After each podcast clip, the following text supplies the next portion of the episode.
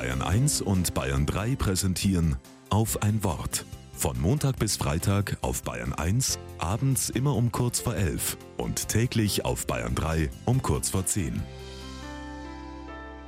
Mit Andreas Stahl.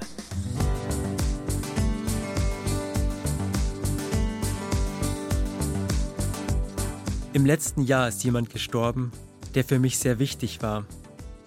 Mich hat das in ein tiefes Loch gezogen. Alles war anders. Über meinem Leben lag auf einmal eine Decke aus Blei und Nebel. Vieles, was mir vorher Freude und Spaß gemacht hat, war auf einmal nur noch Asche. Und in meinem Bauch war ein Brocken aus Granit. Klar, es gab Tage, da war es besser. Und dann war es wieder schlechter. Und ich fand keinen Weg aus diesem Loch. Und ich wollte es auch gar nicht.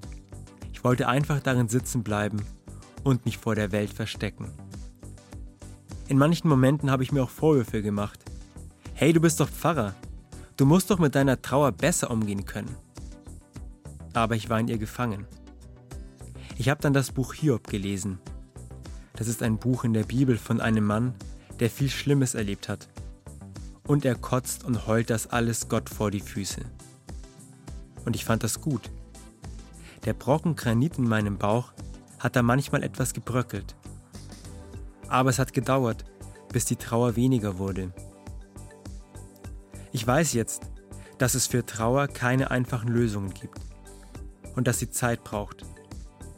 Aber die Trauer, Gott vor die Füße kotzen und heulen, das hat mir geholfen.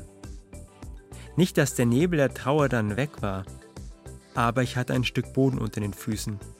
Das hat mich gehalten und mir Trost gegeben.